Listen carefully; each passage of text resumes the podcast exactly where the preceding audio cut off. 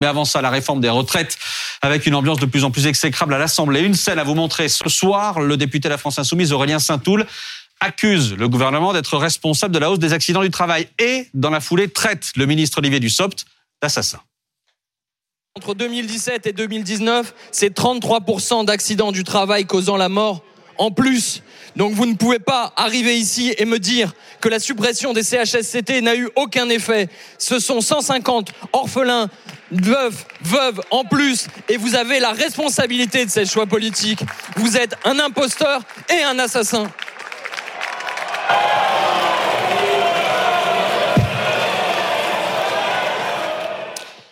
Bonsoir Sandrine Rousseau. Bonsoir. Merci d'être avec nous, député Europe Écologie Les Verts de Paris. Merci d'être là. Je précise d'emblée que le député Saint-Toul s'est excusé. On va l'entendre dans une seconde. Est-ce qu'on a touché le fond cet après-midi?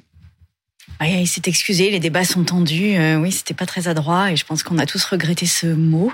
Lui le premier d'ailleurs. Mmh. Et je le remercie vraiment de s'être excusé sans aucune espèce d'ambiguïté d'ailleurs auprès du ministre. On va l'écouter tout de suite, le député Saint-Toul, ses excuses. J'ai eu il y a quelques instants à ce micro des mots que l'émotion et l'emportement euh, m'ont fait mal choisir et qui sont déplacés.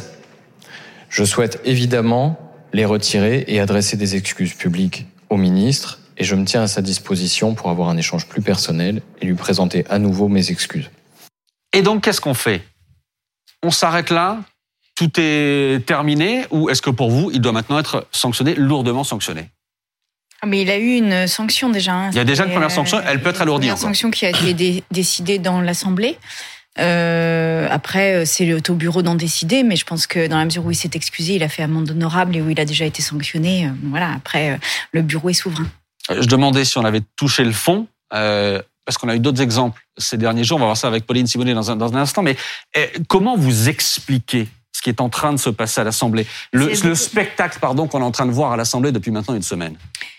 Mais il y a beaucoup de tensions parce que nous luttons euh, beaucoup, euh, vraiment, nous, nous, défendons chaque amendement avec énormément de, de vigueur et euh, en face, il y a vraiment une fermeture totale à tout dialogue. Mhm. total. Là, euh, sur l'index senior, par exemple, euh, tout, euh, ce sont les articles qui ont été, enfin les amendements qui ont été étudiés là dans les heures qui précèdent ma venue ici là, et, en fait, il y avait des amendements qui étaient proposés par l'ensemble des groupes d'opposition, qui tous, nous avons tous dit que cet index était insatisfaisant, qu'il y avait aucune contrainte, que c'était, ça servait vraiment pas à grand chose, et il y a eu une fermeture complète, mais totale. Il n'y a pas, il y a pas un centimètre d'ouverture de discussion, donc et d'ailleurs, c'est vraiment troublant compte tenu mmh. du mouvement social qui se lève, euh, qui est présent mmh. dans la rue, euh, le mécontentement qui progresse, et on a l'impression d'un gouvernement qui est euh, totalement renfermé sur lui-même, très sûr de lui, arrogant.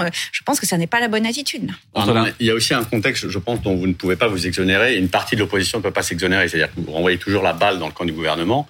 Vous avez aussi des syndicats qui disent aujourd'hui la stratégie de LFI et de la NUPES n'est pas satisfaisante parce qu'en fait, cette bordélisation, cette hystérisation est contre-productive, c'est-à-dire qu'on ne s'intéresse pas au fond et que vous êtes dans une forme d'obstruction qui est quand même mmh. très agressive et que certains députés éminents comme vous, qui par exemple parlaient d'Mbappé en commission pour prendre un exemple qui est totalement hors sujet, ou bien des invectives qu'on entend quand on entend des mots comme ta gueule brandis par certains députés, pardon, mais vous avez une responsabilité aussi vis-à-vis -vis de ce jeune homme qui probablement est assez jeune, moi je, je l'ai découvert à cette occasion-là, avec des seniors ou des députés ou des politiques plus expérimentés qui se comportent comme, comme des chiffonniers à l'Assemblée nationale. Qu'est-ce que vous répondez là-dessus Qu'est-ce que vous répondez Vous vous exonérez de toute responsabilité sur la tenue des débats. Euh, c'est pas je seulement vous dis, Je vous dis, la tension monte parce que c'est un sujet qui est très important, qui va changer la vie des gens, ou, euh, en mal, qui va la dégrader. Donc évidemment, nous sommes en premier plan. Sur Mbappé, je voudrais juste revenir sur une chose, c'est que euh, j'ai fait ça pour alerter sur un autre sujet. Je sais bien que la retraite d'Mbappé n'est pas n'est pas le sujet.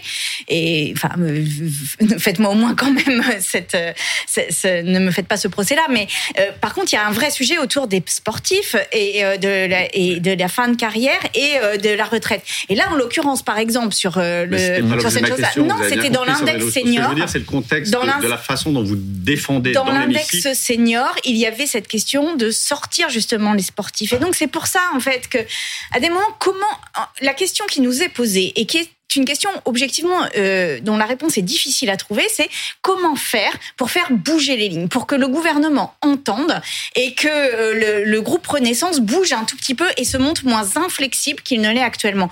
Aujourd'hui, euh, nous avons tout essayé. En fait, nous avons essayé euh, le dialogue, nous avons essayé l'opposition, nous avons essayé euh, même parfois les blagues, nous avons essayé.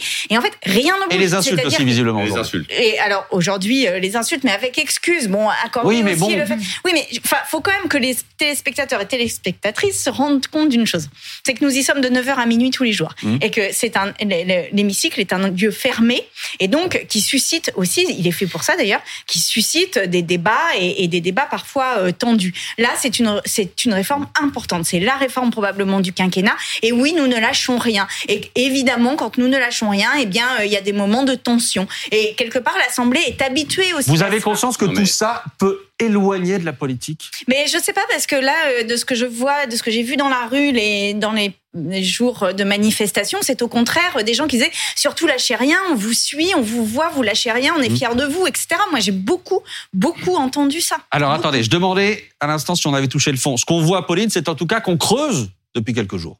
Oui, effectivement. Alors, je vais euh, reparler évidemment de, de ce tweet, cette photo qui a été tweetée par euh, Thomas Porte, qui arborait cette écharpe tricolore et qui, euh, ben, on voyait poser le pied sur sur un ballon avec euh, la photo du ministre du Travail, euh, une photo qui a mis le feu à l'hémicycle là aussi la semaine dernière. Le député a refusé de s'excuser. Verdict, ben, Thomas Porte a été eh bien exclu pour 15 jours de l'Assemblée. C'est la sanction disciplinaire la plus importante qu'il puisse y avoir. Est-ce qu'on est là dans une caricature légitime ou est-ce que à nouveau, eh bien, on, ne on ne franchit pas une limite supplémentaire et est-ce que ça ne parasite pas le débat finalement d'avoir les uns après les autres ces incidents qui parasitent le débat Enfin là, euh, moi, je, je trouve que la sanction est tout à fait excessive. Hein. Sur euh, le tweet de Thomas Porte, euh, je suis claire. Après, je pense que ça méritait une sanction, mais un rappel au règlement, pas une sanction de 15 jours. Je dois dire quand même que là, les, les, les gens dans la rue sont extrêmement en colère, qui ne veulent pas de cette réforme. Donc en fait, nous, nous sommes leur voix aussi à l'Assemblée. Et que la voix de l'opposition ne conviennent pas à la majorité, j'ai envie de vous Mhm. dire que c'est quand même un peu classique. Et euh, finalement, euh, l'important pour nous, en tous les cas, moi, la mission que je me fixe, c'est de, de- que les personnes qui vont manifester, qui font grève, qui perdent des jours de salaire, qui sont inquiets pour leur avenir, puissent se retrouver dans les voix qui se, dans ma voix, par exemple, quand elle est portée à l'Assemblée, dans la voix des autres. Justement, est-ce qu'ils se retrouvent dans, dans votre forme- voix Parce que Eh ça, ben, c'est l'interrogation je vous dis que, sur les lieux de manifestation, les gens attendent qu'on bloque vraiment, et, et que et ils sont euh, dans une opposition euh, qui devient une colère sourde, sereine, mais sourde. Et je pense que le- on ne dans, sur ce plateau, je ne suis pas sûre qu'on mesure le niveau de colère de bien des gens Mais contre la- cette réforme. on peut- Regardez les, les chiffres de manifestants Mais partout. on le voit. mais Mais les pardon, mais on, on- on le voit et on les dit, on montre les slogans, etc. On le voit, mais ce que l'on ce que l'on ne comprend pas, euh, c'est effectivement pourquoi est-ce que ça bascule comme ça à l'Assemblée Euh, Pourquoi est-ce que les députés n'arrivent pas, pardon, mais à se tenir à l'Assemblée Pourquoi est-ce que dans certains cortèges, euh, du côté de la CGT par exemple, on a une effigie d'Elisabeth Borne pendue euh, à une potence, etc. On peut dire que ça fait partie du folklore de, euh, des manifs, mais on n'a pas besoin de ça, en gros, pour lutter. Et c'est aussi, pardon, mais c'est aussi ce que c'est vous. Mais- mais aussi même- ce que vous renvoie une partie il y avait des des électeurs. caricatures. Il y avait des caricatures du roi. Enfin, je veux dire, depuis quand on n'a plus le droit de faire des caricatures Depuis quand on devrait faire des, des- s'opposer à une réforme de cette ampleur-là Mm. en étant euh, en étant euh, sage, policé, et en disant s'il vous plaît, Monsieur Dussopt, euh, excusez-nous de vous déranger, mais s'il vous plaît, est-ce que vous pourriez retirer votre réforme? Ça ne se passe pas comme ça. Mm. Et, et donc, on monte le ton. Oui, parce que finalement, c'est aussi le mandat que nous avons que de monter le ton face au gouvernement pour que le gouvernement entende la colère qui se qui s'exprime dans la rue et qui aujourd'hui et- et résonne aussi dans l'hémicycle. Christophe. Des caricatures, oui, mais peut-être qu'on a fait la République justement, et notamment euh, depuis la troisième, pour éviter d'avoir des simulacres de pendaison, de décapitation, c'est-à-dire nous ramener à un âge révolutionnaire qui était, qui était sanglant, être un peu plus policé. Euh, le gouvernement est, inflexible, la majorité ne bouge pas, vous l'avez dit, mais c'est parce que la majorité ne pourra avoir deux majorités sur ce texte qu'avec les LR. Et en plus, au Sénat, la majorité est de droite. Donc s'il doit y avoir une issue globale positive pour ce texte de loi, ça sera dans une alliance entre la majorité macroniste et, et la droite. Donc on peut comprendre qu'il ne, ne Faudrait faire concède alliance pas des, concessions d'amendement à la NUPES, qui de toute façon ne votera ni l'article 7 ni la globalité de, de la loi. Est-ce que vous ne pourriez pas être plus visionnaire et dire voilà, nous sommes en train de bâtir le programme de la réforme des retraites que nous ferons quand nous serons au pouvoir en 2027. Nous, la gauche unie, avec peut-être un candidat unique et un programme qui mettra la retraite à 62 ans ou à 60 ans et qui dira on la finance par tel ou tel impôt sur les riches ou sur les entreprises. Les électeurs ou les manifestants se diraient bon ben on va avaler cette réforme, mais dans quatre ans il y a des élections et une loi peut défaire une loi on mettra peut-être en majorité. Oui, mais je crois que les, les alors déjà bon, les, il y a des députés quand même qui se battaient en duel dans les jardins de l'Assemblée. Oui, bien sûr, hein. Je bien rappelle sûr. quand même que Le dernier, c'est Gaston Defer, donc c'est pas si vieux. Quand bien même euh, il y, a, il y a un tweet malheureux, euh, Bien on, sûr. on, on risque Mais justement, on, sa vie a- dans, on dans le avait progressé politique. sur la violence et on Mais recule. sur, euh, sur le projet alternatif et euh, sur ce que c'est, je crois que les Français et Françaises ne nous pardonneraient pas non plus de, de ne pas mener la bataille autant qu'il est possible de la mener. Et c'est ce que nous faisons. Donc et cette l'obstruction. bataille, Mais les syndicats vous autant qu'il est pas la bonne possible façon. de la mener, alors eh bien, ça nécessite que des fois, il y ait des moments de très forte tension dans l'hémicycle. Après, nous dessinons le projet. Regardez les Mmh. prises de parole. Elles sont extrêmement intéressantes parce qu'elles sont en plus très complémentaires au sein de la NUPES pour dessiner le projet de retraite que nous voudrions quand, en effet, nous prendrons le pouvoir. Pablo. Oui, alors non, ce qui est, ce qui est intéressant en fait, ce que vous dites, Sandrine, c'est que euh, il y a une espèce de recherche d'homogénéité entre euh, la radicalité du mouvement social et euh, vous, votre votre positionnement à l'Assemblée nationale. Ça, c'est alors tout à l'heure, Christophe, vous disiez oui, on a fait la République justement pour essayer d'apaiser les tensions. C'est pas tout à fait vrai. Moi, ce qui se passe actuellement, ça me fait penser à ce qui se passait dans les années 50. Euh, en fait, quand vous regardez ce qui s'est passé dans la quatrième République entre 37 et 55, vous aviez notamment les députés communistes qui étaient mais mille fois plus virulents que ne le sont Mais aujourd'hui. il n'y avait pas la télévision, il n'y avait pas les réseaux sociaux, il n'y avait pas des Certes. millions de Français qui voyaient ça en direct. Euh, les, certes, les représentants de la nation devraient en tenir compte. Certes, mais euh, moi je, mets un bémol là-dessus, euh, justement à ce qui s'est passé à, ce moment-là au Parti communiste, parce que le Parti communiste en est revenu. En fait, en 55, et d'ailleurs les vieux communistes peuvent vous en parler. Ils disent, ah, en fait, la radicalisation, elle est arrivée. Par exemple, en 52, il y avait, il y a eu des grandes manifestations euh, contre, c'était les, les manifestations contre Ridgway, mais peu, peu importe. Il y a eu un mort, un, un communiste algérien qui est décédé à Stalingrad. Et donc à ce moment-là, en fait, les communistes se sont dit, ah, en fait, les politiques, euh, enfin la, la, la non, je déteste le mot hystérisation d'ailleurs, Non, Antonin. mais on ils ont pris conscience Enfin, de, non, hystérisation, de, ça de la s'utilise pas. représentation et Non, de mais- l'exemplarité qu'il devait avoir. non mais la, la question de la violence, en fait, de l'homogénéité entre la radicalisation et la violence, en fait, elle doit se poser aujourd'hui aux Mm. députés de la Nupes. Mm. Je suis certain d'ailleurs qu'ils en discutent. Euh, faut pas croire que tout le Tout monde fait. est aligné Tout en fait fait. sur euh, genre on va on va gueuler, on va crier, on va pendre on va pendre Elisabeth Borne euh, sur, euh, sur sur un char. Tout le monde n'est pas d'accord. Et d'ailleurs, c'est pas la CGT. La CGT, il n'y a pas de centralisme démocratique à la CGT. Hein. Euh, à, la, à la CGT, c'est des des sections. Non mais c'est quand même très très important en fait de savoir qu'il y a une autonomie en fait de la part de chacune des sections et que c'est pas euh, euh, Philippe Martinez qui a décidé que euh, à Marseille D'accord, c'est une ça. section sur l'État à Marseille. Euh, Euh, simplement, si attendez, Marine attendez, le Pen, attendez. si Marine Le Pen en écharpe posée avec le pied sur euh, la tête de Jean-Luc Mélenchon Oui, mais- collé sur... Alors attendez, Mais justement, non, non, non, non, démocratique. pardon, pardon, pardon, les- Non, les- les non, non, non, Antonin, non, non. Il y a une scène. Vous Je- parlez de je Marine Le Pen. qu'il y a beaucoup de bazar. Pardon. Scène désormais classique. La gauche et le gouvernement s'échappent et justement, Marine Le Pen compte les points. Bah oui.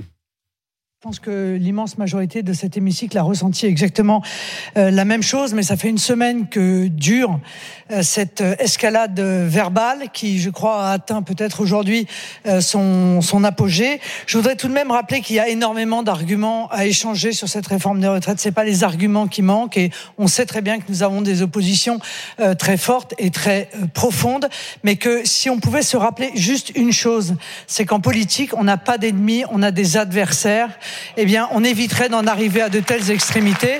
Et évidemment, l'ensemble de mon groupe souhaite apporter son soutien à Olivier Dussopt, qui a été très certainement marqué par cette injure très grave et très lourde. Est-ce que vous n'êtes pas en train de paver un boulevard pour Marine Le Pen?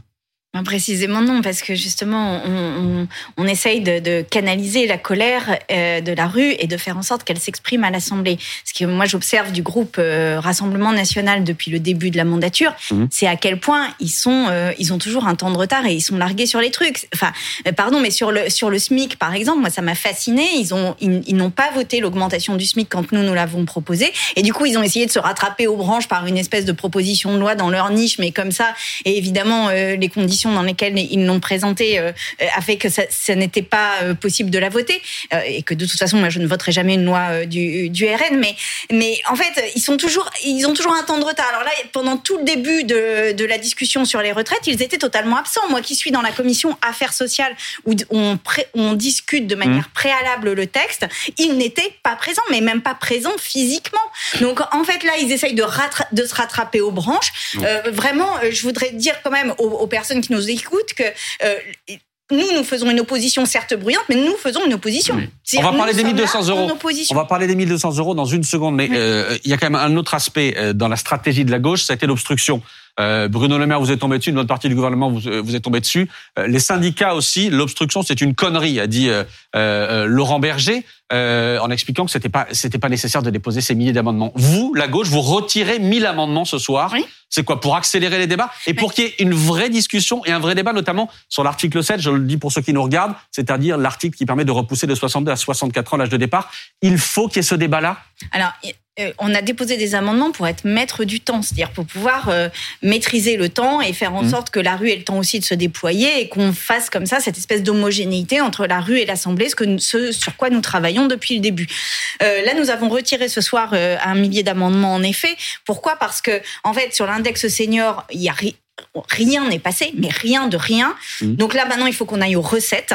Parce qu'en fait, euh, si on trouve des solutions sur les recettes et si on arrive à faire passer des amendements sur les recettes, alors il n'y aura pas besoin de l'article 7 de décalage de l'âge. C'est-à-dire qu'en fait, euh, le seul décalage de l'âge... Si vous arrivez à financer autrement Exactement. la réforme des retraites, il n'y aura pas besoin de l'article Un 7. débat un débat et un véritable débat sur les alternatives pardon, au financement, de sorte qu'on n'ait pas besoin de voter. Est-ce que vous avez la trouille d'aller au vote sur l'article 7 et qu'il y ait une majorité Alors, à l'Assemblée pour voter le Non, passage pas à du tout. 64 ans? Pas du tout, et pour plein de raisons. C'est que si on, euh, si on le gagne, eh bien c'est très bien. Et moi, je pense qu'il y a une opportunité pour le gagner. Mais je vais vous dire que même si on le perd, euh, il a déjà, on, a déjà, on a déjà vu dans l'histoire euh, Mhm. politique des textes importants qui ont été retirés après le vote. Je crois que c'était le cas, par exemple, du Le CPE, CPE. voilà. 2006. Donc, de toute façon, euh, ça, ça ne, ça, ça ne- ne- n'aura pas d'influence Mais- sur. Mais euh, Ça risque pas de influence. désespérer Billancourt, Ça comme aura on une dit. influence. Ben, c'est pour ça que moi, je voudrais qu'on on ait une vraie discussion, et c'est pour ça que j'ai annoncé au nom du groupe qu'on allait retirer euh, Mhm. des amendements, et que et la NUPES l'a fait dans son ensemble, pour qu'on ait une, un- une vraie discussion sur les alternatives au financement.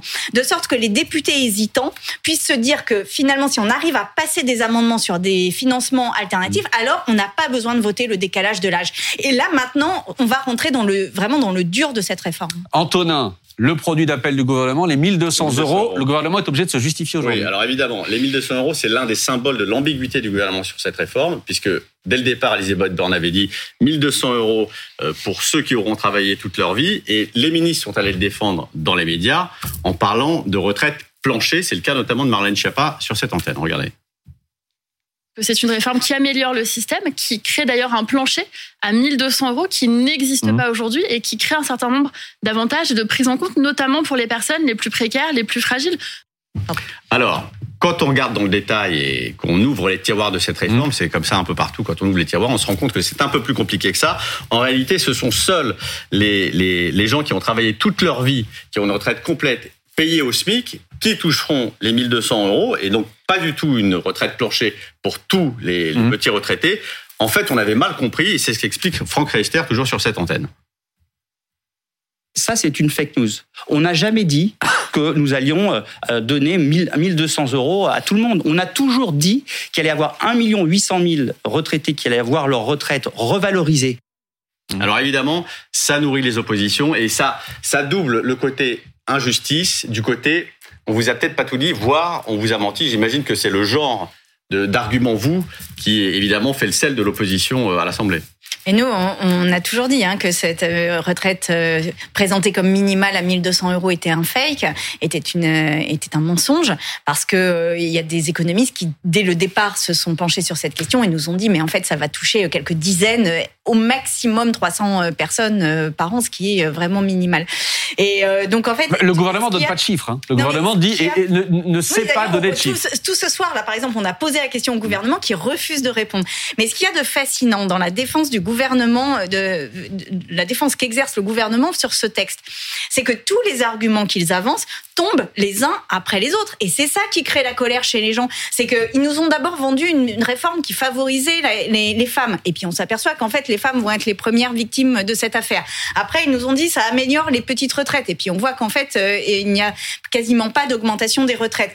Et euh, ce qui n'est pas encore dit dans le débat, mais ce qui va arriver, c'est que en plus la réforme prévoit une baisse de l'ensemble des pensions de l'ensemble des pensions. Non seulement on devra travailler plus tard, mais en plus avec une pension plus basse. Et ça, donc pour le coup, c'est pas ce qui est dit les- par le gouvernement. Le gouvernement, dans son, Si, c'est dit dans le dans, dans corps, son étude, dit- dans son étude, elle ne, ne dit absolument pas ça. C'est dit dans le Conseil d'orientation des retraites et il y a une pas du tout, ce- érosion des encore une fois, c'est pensions. pas du tout ce qui est prévu par le, Il y a les une érosion des pensions qui est prévue entre 10 et 20 selon les Ah, estimations. Par rapport au pouvoir d'achat, vous voulez dire C'est-à-dire Oui, que les, bah oui, les bah pensions donc, vont euh, augmenter, mais moins vite que le coût de érosion, la vie. une érosion de- du pouvoir d'achat des retraités. Et donc, euh, ça, ça non plus, ça n'est pas encore dans le débat. Et donc, tous, tous les arguments que nous présente le gouvernement tombent les uns après les autres, y compris celui sur parce qu'à un moment donné, ils nous ont dit il faut sauver le système de retraite. Et puis alors là, vraiment, euh, tout le Mm. monde s'aperçoit aujourd'hui qu'il ne s'agit pas de sauver, il s'agit juste de trouver euh, une solution pour un temps assez court et qui est assez facile à trouver. Donc en fait, là, la seule idéologie qui tient ce- cette réforme, c'est une idéologie qui consiste à faire travailler, travailler, travailler, travailler pour produire, produire, produire, sans qu'on sache ni pourquoi, ni comment, simplement pour faire du profit et de la croissance. Et je pense que les gens ne sont plus en mesure d'accepter cela, Sandrine ni Rousseau. sur leur corps, ni philosophiquement. Encore une question, question de stratégie. Euh, il y a une nouvelle journée de mobilisation le 16, jeudi donc. Ensuite, il y a deux semaines de faux plats, d'une certaine manière, avant le 7, le 8, avec une grève reconductible qui est appelée, notamment du côté de la SNCF, etc. Est-ce que ça ne sera pas trop tard? Est-ce qu'on ne sera pas passé à autre chose? Euh, Et est-ce que les, les syndicats, là, en, en sautant ces deux semaines-là, ne prennent pas un énorme risque Bah déjà, il y, a les, il, y a, il y a les semaines de congés scolaires Oui, qui bon. euh, fait. Le euh, gouvernement va avancer pendant ce temps-là. hein. Au Sénat, etc., Oui. ça va avancer. Euh, écoutez, moi, c'est la stratégie des syndicats. Je vais pas la commenter. Ils sont, ils sont maîtres et, et- Mmh. et ils ont toutes les compétences pour choisir la stratégie la plus opportune. Moi, je- nous, on, on- on se cale sur cette stratégie. Après, euh, je pense que le 7 mars, si euh, le- le- les, les Français s'aperçoivent que vraiment le gouvernement est déterminé à ne pas entendre la rue, alors il se pourrait que le 7 mars ce soit une grève massive générale massive. Et là, je pense qu'on peut mettre le pays à l'arrêt. Et si on met le pays à l'arrêt, alors ils seront obligés de revoir le texte.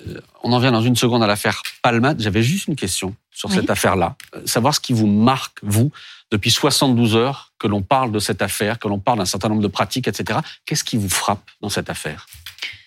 Déjà, je voudrais avoir une pensée pour euh, cette maman qui a perdu euh, son enfant et pour euh, les victimes de cet accident. Et je pense que voilà, la, la- la- on, on prend en France la consommation de drogue.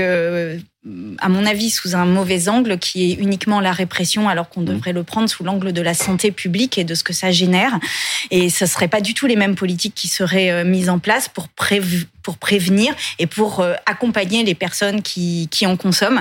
Et là, euh, je pense que tout le monde est peut-être très triste en fait euh, de, de la situation dans laquelle se retrouvent et Pierre Palmade et les personnes qui sont blessées. Et vraiment, je souhaite que ces personnes s'en sortent. Et voilà, toutes mes pensées vont à. à Vous parlez de prévention à un moment où, précisément, tout le monde s'interroge sur euh, la répression qu'il pourrait y avoir après cet accident. On verra l'audition, etc., de, de Pierre Palmade, la garde à vue éventuelle dans les heures ou les jours qui viennent. Mais vous, votre focus, il est sur la prévention.